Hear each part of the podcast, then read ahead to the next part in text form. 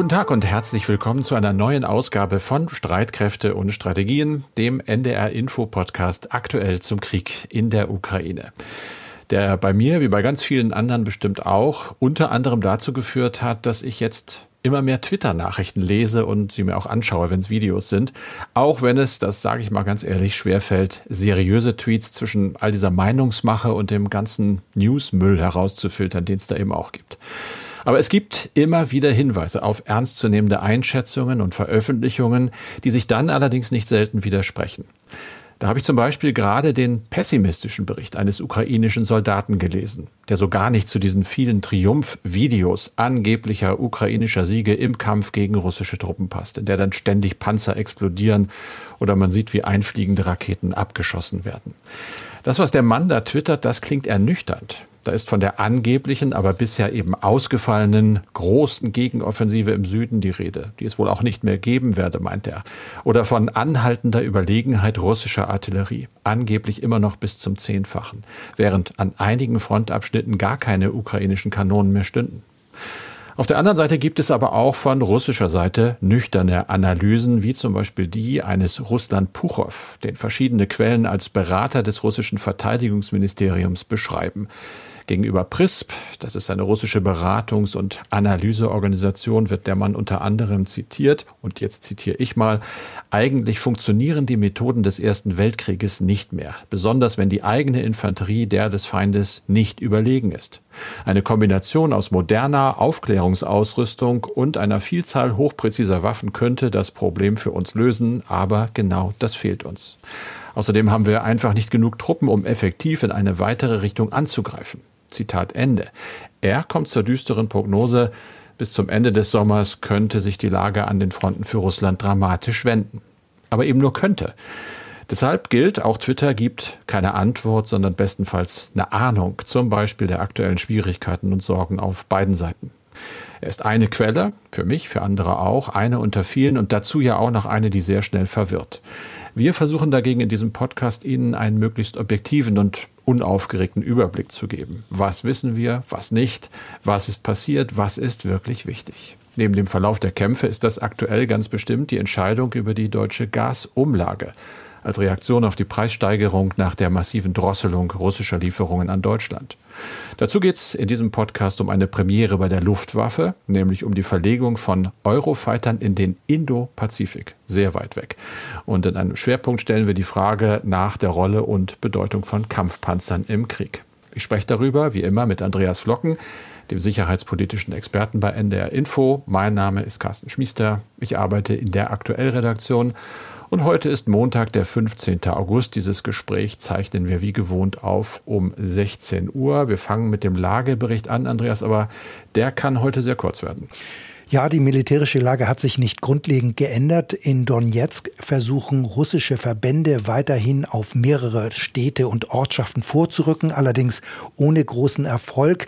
Im Süden, insbesondere in der Region Cherson, versuchen die russischen Truppen dagegen ihre Position zu halten. Die Streitkräfte dort sind verstärkt worden. Die ukrainischen Verbände attackieren mit Raketenartillerie vor allem Munitionslager und russische Kommandostellen. Und nach Angaben von US-Militärexperten sind aber auch erneut Brücken über den Dnieper angegriffen worden.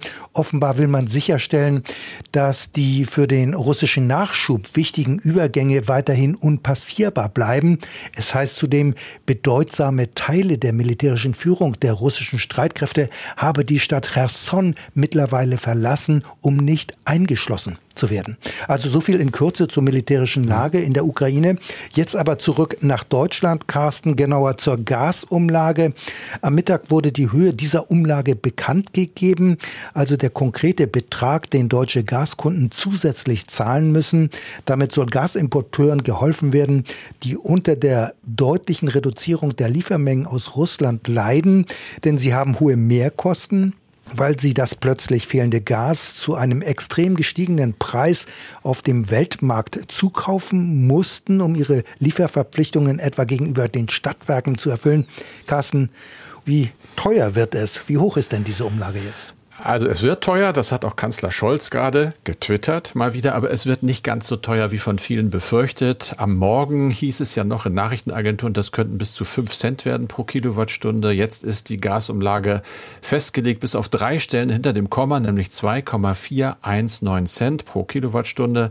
Das ist jetzt ein sehr theoretischer Wert, man kann ihn aber ganz schnell in eine greifbare Summe umwandeln. Nehmen wir mal an, ein Einfamilienhaus, durchschnittlicher Jahresverbrauch etwa 20.000 Kilowattstunden dann würden die Mehrkosten bei etwa 484 Euro im Jahr liegen.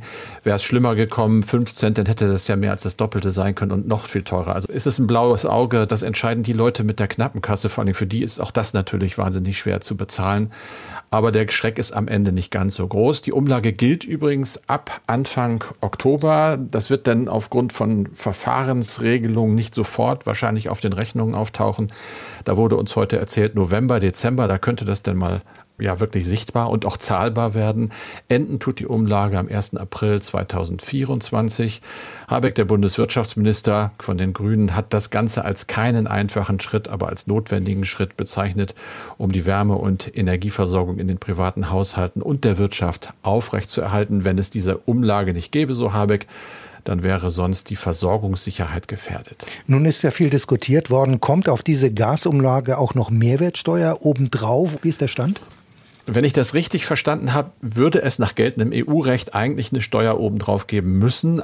Und dann würde dieser Betrag, den wir eben genommen haben, das waren, ich gucke jetzt nochmal schnell, 484 Euro ohne, da würden dann also 576 Euro draus, also schon signifikant. Allerdings möchte die Bundesregierung ganz bestimmt verhindern, dass das so kommt. Finanzminister Lindner hat die EU um eine Ausnahme gebeten, damit wir um diese Mehrwertsteuererhebung rumkommen. Und gibt es denn einen Ausgleich für die betroffenen Haushalte? Den wird es wohl geben. Da muss man halt noch mal gucken, wie genau das ausgestaltet wird. Nur mal als Beispiel, wo wir stehen, nämlich am Anfang. Es ist noch nicht mal klar, was Leute bezahlen müssen und ob überhaupt die Fernwärme bekommen. Das ist auch noch ein relativ hoher Prozentsatz. Im Moment sind sie nicht drin. Irgendwie wird überlegt, wie wir sie in die Umlage einbinden können. Wenn, dann gibt es halt ein Entlastungspaket. Habeck, der Wirtschaftsminister, hat gesagt, man habe sich ja schon verständigt auf erste Schritte, wie zum Beispiel Wohngeld mit einem Heizkostenzuschuss. Aber es gibt Kritik natürlich und Forderungen, dass das alles noch mehr werden muss. Linke, Grüne, auch die SPD selber, die haben gefordert, dass gerade eben die Leute mit vielen Kindern, mit wenig Einkommen, dass die deutlich mehr gestützt werden und unterstützt werden sollen, als das bislang eigentlich geplant ist. Da wird noch einiges besprochen werden müssen. Da wird auch gestritten, ganz bestimmt. Aber am Ende werden wir dann, ich denke mal, in ein paar Wochen genau wissen, was da auf uns zukommt. Anderes Thema, Andreas. Es gibt eine Premiere für die Luftwaffe. Eurofighter, habe ich heute gelesen, fliegen sehr, sehr weit, nämlich über den Äquator Richtung Süden in den Indopazifik. Was steht dahinter? Ja, für die Luftwaffe muss man erstmal sagen, ist das eine ganz große logistische Herausforderung. Rapid Pacific 2022, so die Bezeichnung dieses Vorhabens. Denn sowas hat die Luftwaffe bisher noch nie gemacht. Denn seit dem Nachmittag sind insgesamt 13 Flugzeuge unterwegs nach Asien, sechs Eurofighter, vier A400M Transporter und drei Tankflugzeuge. Innerhalb von 24 Stunden will man Singapur erreichen. In Abu Dhabi ist ein Zwischenstopp geplant geplant. Dort werden dann die Besatzungen ausgetauscht. Und wenn alles klappt, will man dann am Dienstag um 12.30 Uhr deutscher Zeit in Singapur eintreffen und dann soll es weitergehen nach Australien, nach Darwin.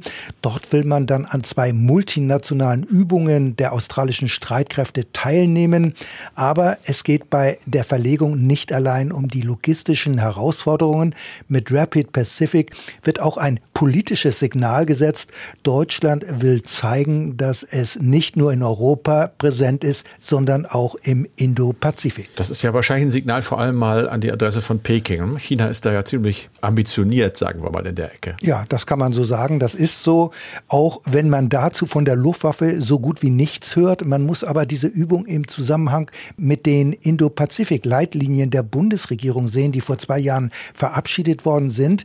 Und das Ziel ist, die außen- und sicherheitspolitische Präsenz Deutschlands in der Region auszubauen. Die Rolle Deutschlands soll gestärkt werden. Die Verlegung der Luftwaffenflugzeuge ist praktisch die Fortsetzung der Mission der Fregatte Bayern Bayern. Das Marineschiff war ja im vergangenen Jahr zu einer sechsmonatigen Fahrt nach Asien aufgebrochen, um dort Flagge zu zeigen. Jetzt also die Fortsetzung mit der Luftwaffe. Deutschland zeigt damit, dass es die Anrainerstaaten politisch unterstützt. Diese Länder sehen ja Chinas Machtstreben als eine Bedrohung an. Und auch die USA sehen ja vor allem China und weniger Russland als die zentrale Herausforderung. Das hat sich ja erst kürzlich in Taiwan gezeigt, als China nach dem Pelosi-Besuch, also der Sprecherin des US-Repräsentantenhauses, mehrere große Manöver in unmittelbarer Nähe des Inselstaates durchgeführt hat. Wenn ich da so drüber nachdenke, Andreas, kommt es mir trotzdem ein bisschen komisch vor im Moment. Alles guckt eigentlich auf Russland, alles redet über die Bundeswehr, die am Limit eigentlich jetzt schon operiert in einem relativen Ruhezustand. Jetzt also so eine Übung im indopazifischen Raum, übernimmt sich die Bundeswehr da nicht? Ja, also man muss sehen, keine Frage, als unmittelbare Bedrohung wird gerade jetzt auch durch den Ukraine-Krieg Russland gesehen. Und die Bundeswehr wäre natürlich auch überhaupt nicht in der Lage, sich militärisch in Asien zu engagieren. Man hat ja bereits jetzt viele Probleme, die Bundeswehr überhaupt fit zu machen für die Landes- und Bündnisverteidigung.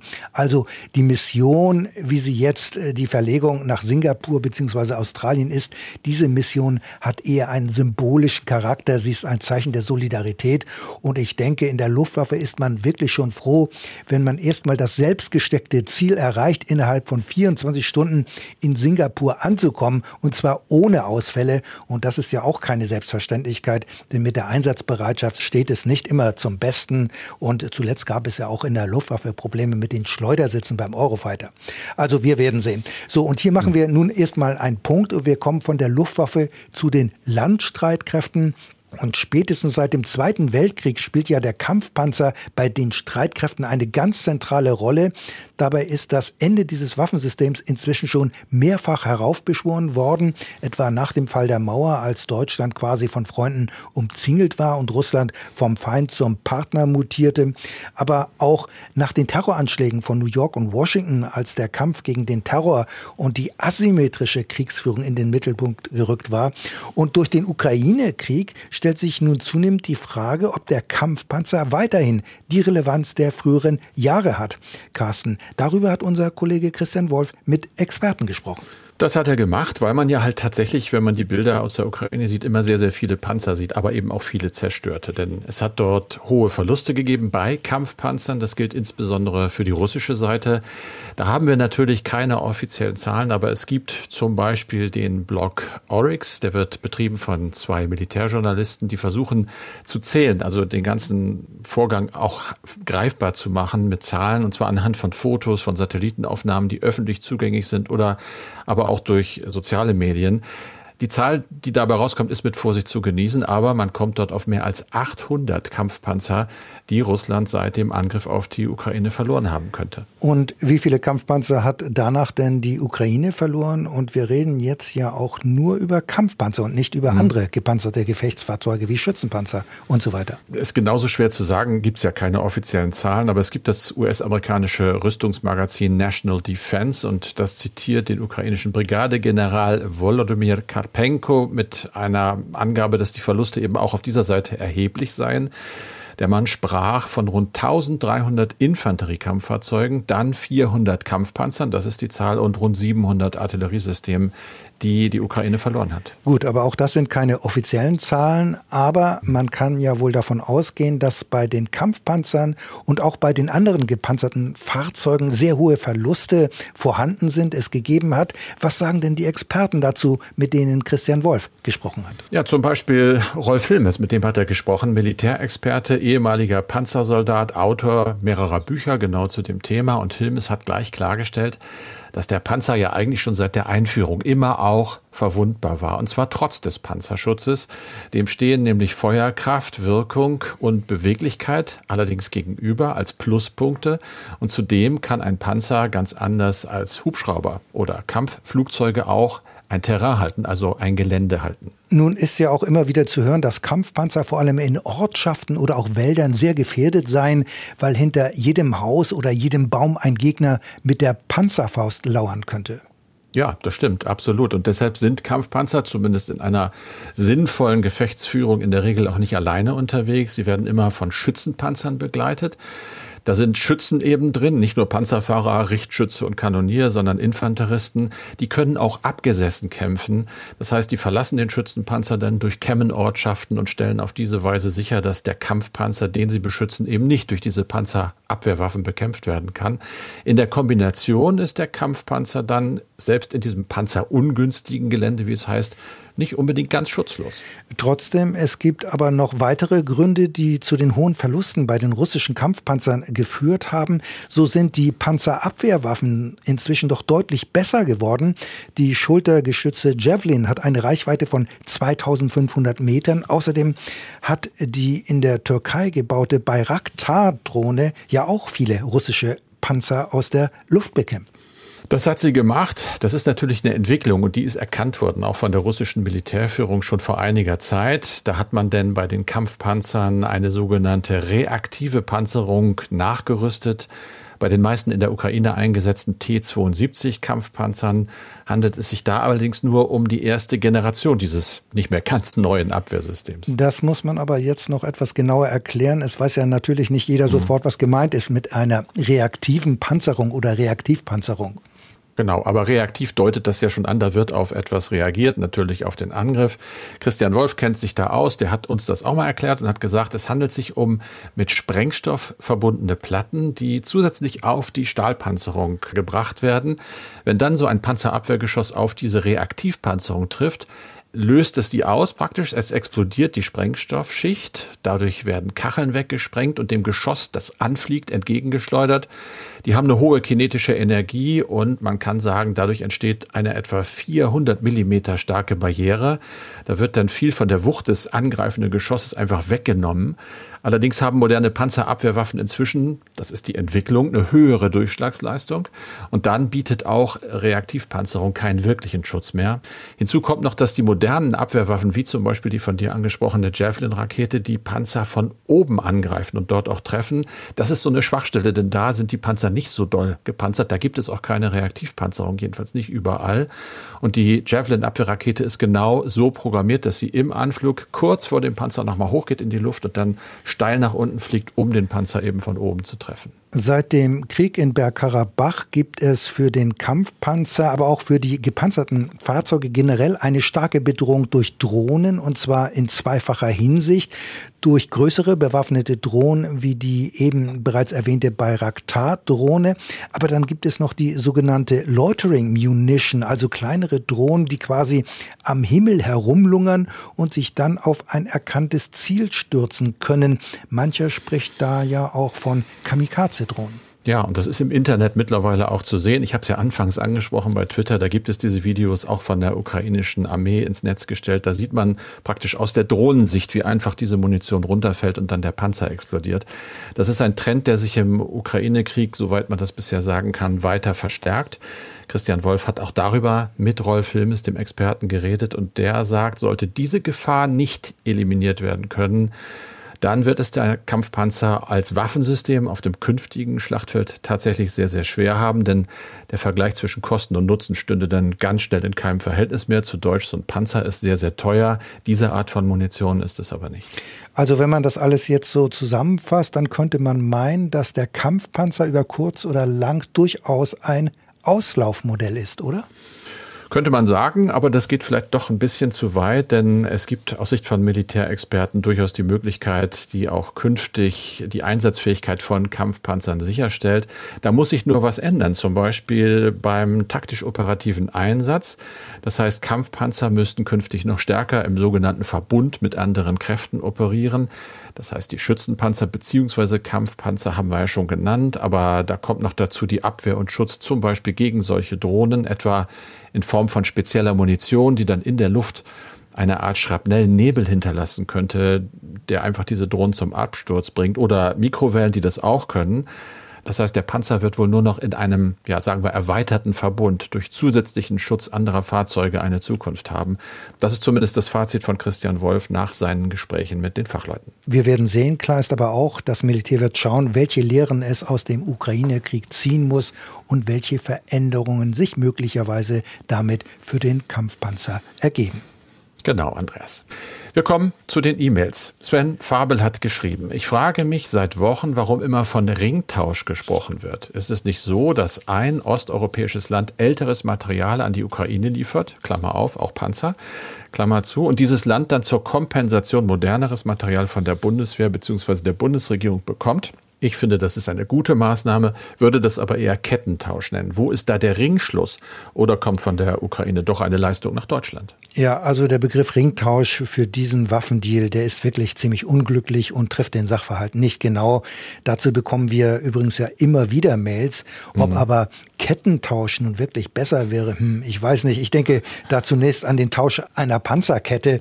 Ein Hörer hatte unter anderem vorgeschlagen, von indirekten Lieferungen zu sprechen oder mittelbaren Lieferungen. Weitere Ideen waren aber auch Umweglieferung oder ganz einfach Waffenspende. Also einige Vorschläge waren sicher auch nicht ganz ernst gemeint, möglicherweise wie Staffellieferungen mit Blick auf den Staffellauf. Aber wie dem auch sei, der Begriff Ringtausch, auch wenn er es nicht genau trifft, ist aber schon seit längerem eingeführt und im Prinzip ist inzwischen sofort klar, was damit gemeint ist.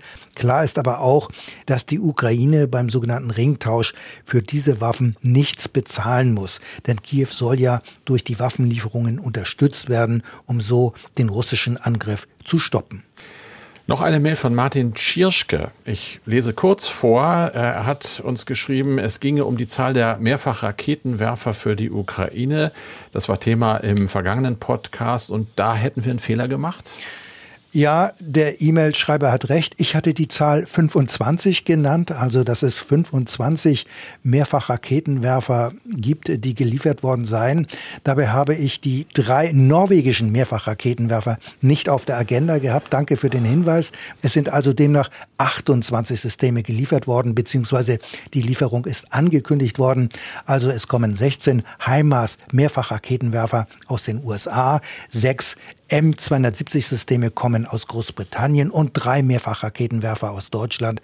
Und Martin Tschirschke weist zudem darauf hin, dass die US-Systeme jeweils sechs Abschussvorrichtungen haben, während die anderen Mehrfachraketenwerfer über jeweils zwölf Abschussrohre verfügen. Sie sind also leistungsfähiger als die HIMARS-Systeme aus den USA. Carsten, dann haben wir aber auch noch Anmerkungen zum Streit um Touristenvisa für Russen bekommen. Das Thema Touristen, damit haben wir uns ja ebenfalls beschäftigt. Rimas Baliulis hat uns dazu Folgendes geschrieben.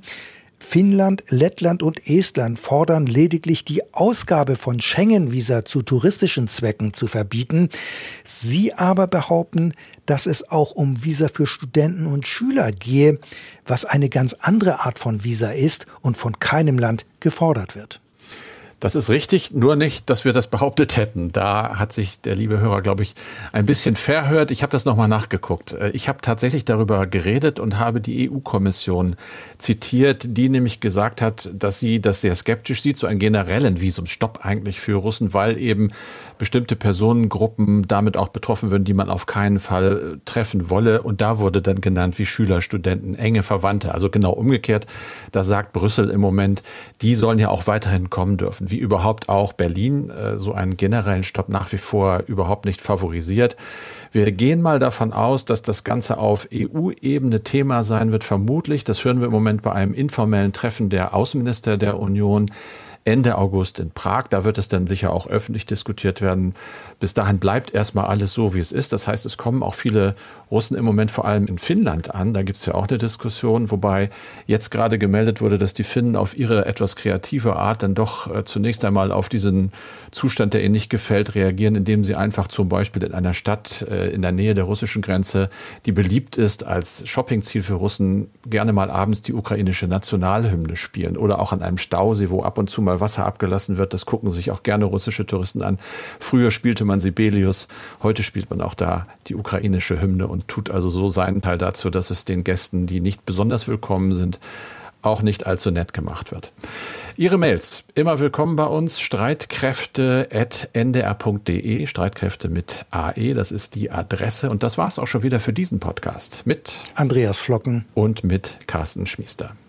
Heute vor einem Jahr erinnern wir uns, da übernahmen die Taliban die Macht in Afghanistan. In der ARD Audiothek gibt es dazu viele spannende Einblicke und Recherchen Zum Beispiel erinnert sich ein Bundeswehrsoldat, der mit einer Militärmaschine nach Kabul geflogen ist, um Menschen aus Kabul rauszuholen.